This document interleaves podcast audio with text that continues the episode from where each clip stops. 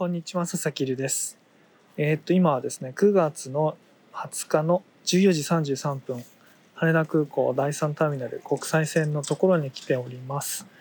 今日は、今日からですね、えーっと、ちょっと出張でロサンゼルスの方に行ってまいります。えーっと、目的はですね、あの、ONA というオンラインニュースアソシエーションという年に1回、毎年9月にあるイベントがあるんですけれども、それに3年ぶり3回目に参加してきます。えっ、と、まあコロナ禍で海外旅行、あるいは海外出張全然行ってなかったんで、かなり久々だったんですけれども、来てみたら結構手続きが変わっててというか、いや、一周して元に戻ってるのかな。まあ、すごい簡単でした、今。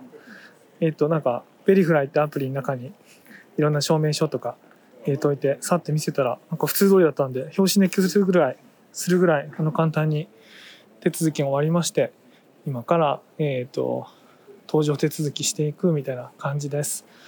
まあ、今回は、なんか特別編みたいな感じで、あの、満足な収録環境はないんですけども、えっ、と、これはですね、あのスマホで録音しながら最後編集して、えっ、と、お届けしたいなと思います。メディアヌップ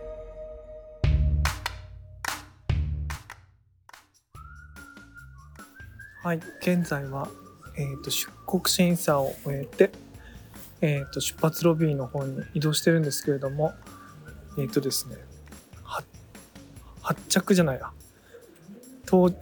なんつうんだっけ。出発か。出発がまだあとね2時間ぐらいあるんであのラウンジに行ってデスクトップじゃないや。ラップトップ開いて仕事の続きをしようと思うんですけども。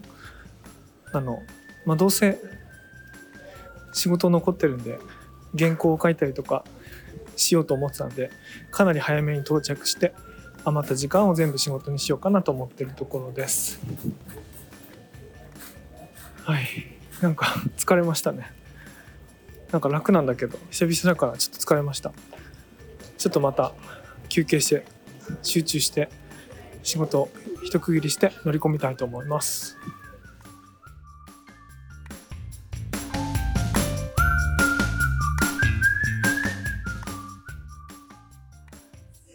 えー、とラウンジで2時間ぐらい過ごしまして今から搭乗手続きです。えっ、とですねラウンジでは何だろういろいろ仕事しつつ Discord の返事しつつなんか途中柳田国夫のドキュメント見たりしてまあなんかいつもそんなもんばっか見てるんですけど。はい。であとは原稿も多分9割ぐらい書いたんであとは飛行機の中で続きやろうかなという感じです。ね、六輪車いつもここで食おうと思うんだけど、なんか腹が減ってないんだよね。なんか、満腹で飛行機乗るの嫌なんだ、いつも。腹減ったまま乗るんですけど、なんかいつも食い逃すんだよな。まあいいか。それはいいや。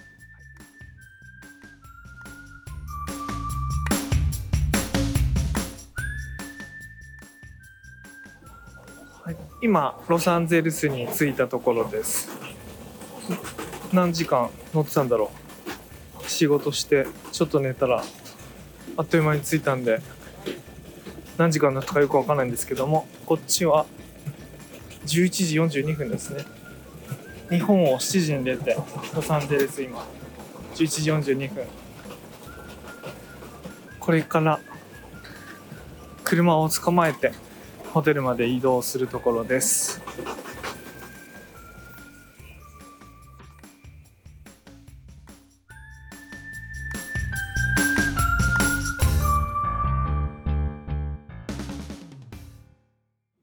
はい、今ホテルに到着して部屋に着いたとこです。えー、っと今12時あれ ?13 時かな？なんか腹が減っておりますがかパッと食いに行く感じもしないんで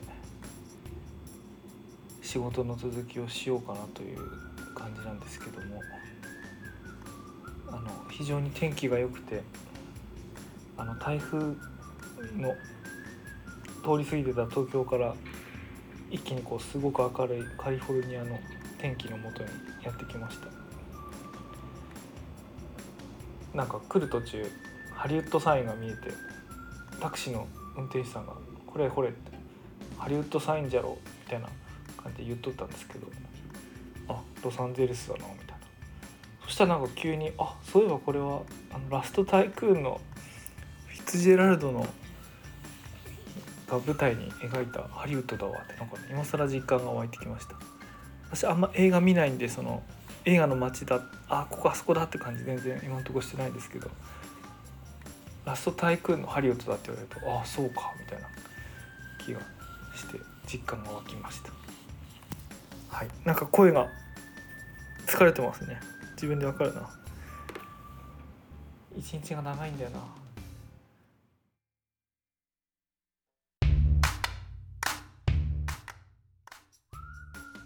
つくらいかな？いつくらいにシートを作ったのかわかんないですけど最初にあのプログラムをコピーしちゃってコピーっていうかまあコピペしてそこからなんかペチペチやってたんでその後追加されるとはもう追蔵思わなかったっていうかなんかアメリカらしいその時点まででやってみてや今年どんな傾向があるか。テーマがあるのかな Web3 とか全然ないなと思ってたら足足されてました？そういう。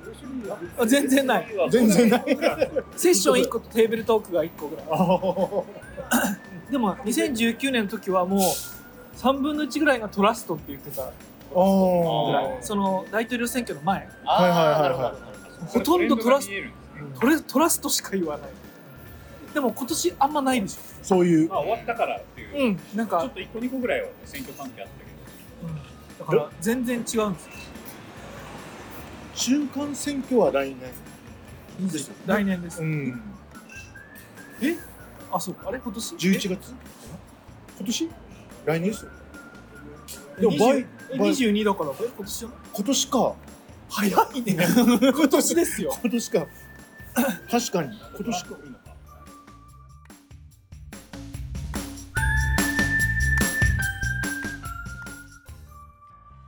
えっ、とただいま21日水曜日の16時51分になったばかりのところです。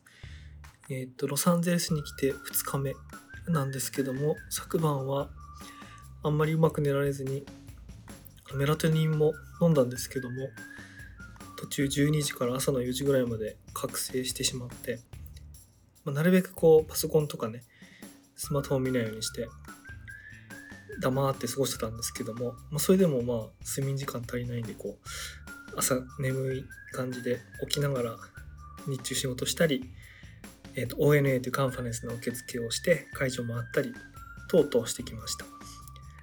で今は遅めのランチなんか2時間ぐらいかけて、えー、とランチ取ってでその時こう US の同僚とか日本の同僚とかとこう久々にこう喋りながら話してきてで今もう一回ホテルのお部屋に戻ってきたところです。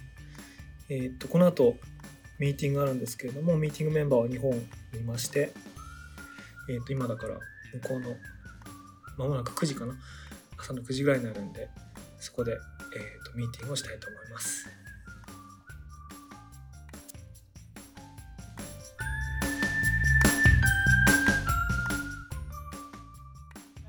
これ何ですあかもう録音してんの？あ、今ね、今録音した。いはいはいえー、オーディエンスはいるんですか？や、これライブじゃないから、あの、オッケーオッケー撮ってるだけなるほど。Hello! 新しい。メグさんです。メグです。なんか嬉しい。私の声初めてこんなに録音されるなんて、なんかちょっとドキドキします。え、なんか、ポッドキャストとか、やったり出たりそうないですか？なんかインインタビューに入入ります。あ今、おしゃべりだけど。うんいや小さい時にあのやってて、え、小さい時にポッドキャストを？えっとね、子役やってたんですよ。へーおお すごい知ら。なかったそう、全然もう昔なので。あ、じゃあもう、ポッドキャストとかじゃなくて、ちゃんとキャメラで。キャメラで、あの、A, A カマ、B、A カマ、へー。A カメラ、B カメラの感じと。はい。すごい。舞台とかじゃなくてテレビ。えっとね、うん。ドラマ、へへはい。ー、国は？中国で、えドラマに出てたへー。別の名前で、別の顔で。別の顔で。別の名前で別の顔だったら。それで20年前全然違うまあまあまあそりゃそう。はい。まあ、うん。そういうのはなんかお母さん日本だとそのなんかお母さんとかがそのこの子可愛いからっつ芸能プロダクションとかに入れるの全然が私多分可愛い系だとオーディションに受かってないと思う。えなんか事務所とかに所属してたと事務所は当時なくてうんなんかえどういうどうやったらテレビに出れるいやなんかたまたまあの母の母のお兄ちゃんのクラスメイトがのなんか CCTV のなんか動画のディレクターででちょっと一個なんかこう空いてるから、よかったらどうみたいな感じでえ誘われて、すごい。純然たるコネクションですね。そうね、でもちろんなんか何個か子がいて、でうん。インプロブなんかその場でこうなんかやらされて、はいはいはい。ー。でえどうやらあれが良かったみたいな。あ大変でした、でそれはその1回だけ？そのうん、その後もオファーがあって。5年間。ーすごい。ちゃんとやってるしかもお金もちゃんと入ってたので、そうですよね。いやそれはーすごい。懐かしい懐かしい。学業をやりながら勉強しなやりなががららはい。懐かしかったです。ねこんな話出るの10年ぶりだわ。ねいやいややっぱこういう機会じゃないと。何でも出てくる。掘り出せん。何でもアジェンダがないからいいかもだから。なんか出さないと。メグさんのエピソードすごいね。いっぱいありますもんねいやいやいや。あの東小平の東小平じゃないや、間違えた、えっと、大学でスタンフォードのはい。紹介席。紹介席の日記の,、はい。あの原本のはい。原本？原点？原本？なんていうのまあ原本がねそのオリジナル。オリジナルの本物の日記をあの1ヶ月分だけ訳していたっていう。それはけ卒研究で紹介席の日記の研究卒論とは全然関係なくて。関係なく。たまたま。趣味で。あ 趣味だと多分アクセスできなくて。あの他に研究したい方がいて、でスでタンフォード生じゃないとあのしかもなんだアクセスで,、うん。できる人、できない人がいて、そうっすよね。そう。でお金をいただきながら。へー。してました、あ はい。すごくよ。そんなアルバイトあるんだと思って、ーね。紹介席の日記を訳すアルバイト取り寄せて訳す。取り寄せとか本物でしょ？あ本で。物です。本物が本ね。本物がフワタワーの下にうんでそこに行って動かせないんだよね、移あ動させないもちろん。入る入るのも鉛筆と紙だけ、へー。もうボディチェックされます。じゃあ当然デジタル化とかもされてないから。ない、へえすごい。あ今あるかわかんないけど。あまあまあまあ当時は当時は本当に紙で。でへ半分ぐらいあの何ていうの？ぼ牧字うん。もうなんかあんまりもう見えないんだよ、うん。ねあ牧樹牧樹牧樹でも墨で書いてすごいね。そうそうね、筆で。うん、えじゃあそれをまず書き起こすことから始めて。あそう。読読める文字がもう残ってる文字だけをまず書き残して そうね。で結構暗号とかもあって。へえ暗号？うん。本当の暗号ですか？なんか CP とかいっぱい出てくる。CP 共産党のこと。私もなんか最初 CP なんだろうなと思ってなんか CP の党の党みたいな話結構出てきてコミュニストパーティーだから共産党を指しているとあかうんそうね。はい。面白かったです。あのすごいすごすぎる。えすごいことをやっている こんなスルッと座って出てきてもらう話じゃない。いやいやいやどうもこんにちは。こんにちはから出てくる話はニコ紹介席がそう。いやいや。いやあと僕好きなのはあのスタンフォード大学の寮でイーサリアムのあのマイニングを最初にやったメンバーの一人。すごい。メンバーっていうか自分が。自分がやってて学校に怒られた学校の寮でああの学校の PC でマイニングしてたんですうん。か、あ自分たちで作ってなんかマイニングマシーンって当時なんかベストバイで7つのゲーム機買えば1つのマイニングマシーン建てられてて。ええでなんかで寮に、うんあの電源さすところあ5つの場所あったから、そしたら5つのマイニングマシンでいいさマイこうマイニングできるじゃんと思って。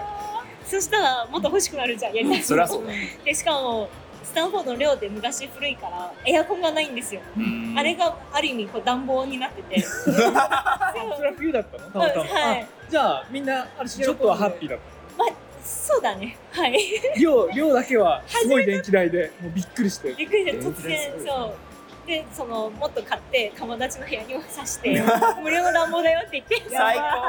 最高の話だ。前に何だっけプルーフ・オフ・ワークのね、時時ねね。懐かしい、はい。である日大学からなんか どうやら電気代がこうなってるから。あそう。怒られて。バレた。やめました。あでも別にマイニングしたやつ募集とかじゃなくていや当時まだすごいありだからみんななんかマイニングとかそんなに気にしてないと思う。あ募集したらいくらになるんだろうね。その寮でそれを禁止にささせた張本人ーすごい。すごすぎる。これなんか出していいの大丈夫かな？いや大丈夫。犯罪じゃないんじゃないですかだって寮費寮費を払ってますよ。ねまあそうです。もちろん。出ればいいかどうかわかんないけど。ね。マイニングは別にね悪いことじゃない、うんまあ、電気代はねちょっと怒られることありますけどねまあ環境的にイノベーションする側は大体ねみんな既存のステークホルダーに怒らあの、ね、怒られるかところから始まってる めっちゃいい話にしていいですね。じゃないですか。超いい。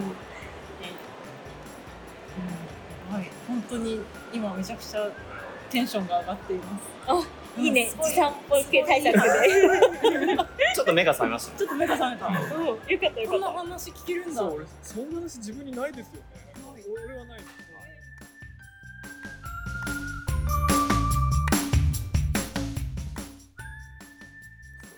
記憶的には何が有利なんですか？なんか人ってありますよね。音声有利あか。視覚有利かなんか文字が得意。なるほどね。た。うん。何を覚えて？眠る前に目つぶるとその日に言われた言葉が全部音声でズワーっての当たるのは。えめっちゃ怖い。え、音声ですか？あ音声っていうかまあうん。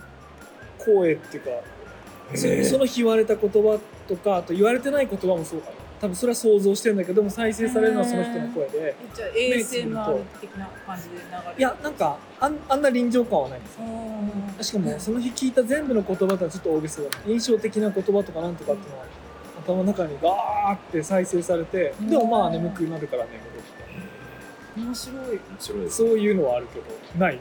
ないんだ。全くない。初めて初めて初めてその話もう初めて言ったけどないんだ。ない。私は全部映像で出てきます。ああーすごい。な そう映像が出てくる。ーじゃああれですねなんか走馬灯とかもメグさんの走馬灯は映像で見て 大輔さんの走馬灯全部音声の走馬灯合わせた映画になります。あ、いいですね。ああ素敵な発想一日で目つぶって映像思い浮かんだことないもん。へ音しか聞こえない。なるほど。なんか多分私の場合、私もなんで映像かなって思って、なんか言語が多すぎて、多分プロセスが疲れるんですよ。処理できないんだそのななんか何個もいっぱいあるから。なんか言語の切り替え切り替え結構大変エネルギー消費するんだなと思って、今は日本語で皆さんと話してでもはいこの絵は変わらないから、あでさっき多分リッチと下で話したら、まあ、リッチの顔出てきて、英語だけど、なるほどね。面白い。うん。ーありえそうですね。そう。だってなんか通訳翻訳チームの方とかもなんかお。常にこう栄養補給してないととてもじゃないけど、うん、あと皆さん意外と覚えてないですよねあの訳してるけど、も脳を。う脳をここを記憶領域とか使わずに。使わずにもうこっち入ってこっち出てくるみたいならしい。すごい。そう。そう。覚えてるともう処理できなくなっちゃうんですよね。そう。グローバルオフサイドで聞いて、うん。なんか今まで多分いろんなミーティングとか聞いてたけどなんかこう内容とか聞くと全然覚えてないって言ってて、へあこういう処理なんだなと。うん。それはわかる。うんそろばんやるときそうじゃない？なんかそろばんやったことあります？ない。あある。あるあ俺この間あ何でもあるね すごいね。いやそろばんやるときってこうどっちかのまあこう聞いて、聞いた音をあの遅れて再生させて頭の中で。遅れて再生させたのに指でやるんですよ。あなんでかっていうとだって4562万なのかあ4562なのか分かんないから、ーはいはいはい。一つの数字を言い終わるまで聞いて言い終わった数字を遅れて脳内で2回目再生させてそっちで指でやる。んですへででもう一方の頭っていうか耳ではもう一回言ってるの聞いてるから常に頭の中で2個の音がこう流れてへるから頭の中通り過ぎていく翻翻訳みたいな。聞いて言ってるみたいな感じで。そうするとじゃあ例えば10問解いた後に、あの問題何でしたっていうのはいや。それはもうただ機械として処理してるだけだからあー。わかりません。そうそうそう、ね、み耳と頭は二重で遅れて再生して右手は間違わないようにやるだけだから。で終わると答えが書いてあるからそのこ答えを見るだけだから。頭の中では一切計算してないっていうか。頭の中で計算できるんだったらねそろばんいらないそうそうしないのしないのそう面白いすごいね。俺耳耳とか音好きなのかもしれない。うん。好きなんですよ。好き。こういうのもやってます。みんな知ってるあとバックグラウンドに楽器の数が多いのも。確かに。あねこの間なんかあのトンフィーさんとうなんかお酒飲んでる時んうん。あのその辺にそろばんがあって トンフィーさんもそろばんやったことあるああるよっつってそろばん大人になって急にやれるじゃないですかって言ってででできないと思うじゃない、うん。でもびっくりするぐらいできるからやってみようって言って、僕この間そのやって自分ができることに驚いたんだけどそのでとえ本当20年ぐらいやってないから無理だよって言ってる人に、うん。YouTube で何級の問題読み上げとかってやると大体あの万の単位のやつが、あの10個か15個か読み上げるやつがあるんだけど、いやー無理です。無理です。もう全然わかりません。答えは23万とか何とか何とかっつったら正解ってなった瞬間にもう居酒屋居酒屋中。わーすごい。居酒屋中じゃないか。その日飲んでる4人ぐらいがもうハイタッチして。で本人一切自信なくてもできるんですよ。だから、うん。自動です。私もなんか20年ぐらい触ってない。うん。できるでもね奇妙な瞬間。なんかスリーポイント放って、うん。まだザシュってこう入る前の、うん。えこれ入んの？みたいな。なんかそういう感じ？コースは入るコースなんです。完全に。そうそうそう。まあスリーよりもっとハーフコートの半分からもうあってこう投げて入るみたいな感じで23万何本何本正解つうん続みたいな面白かったです。ここに絵があるのがやっぱ族ですよね。そうそうそうそううん。なんか面白いな。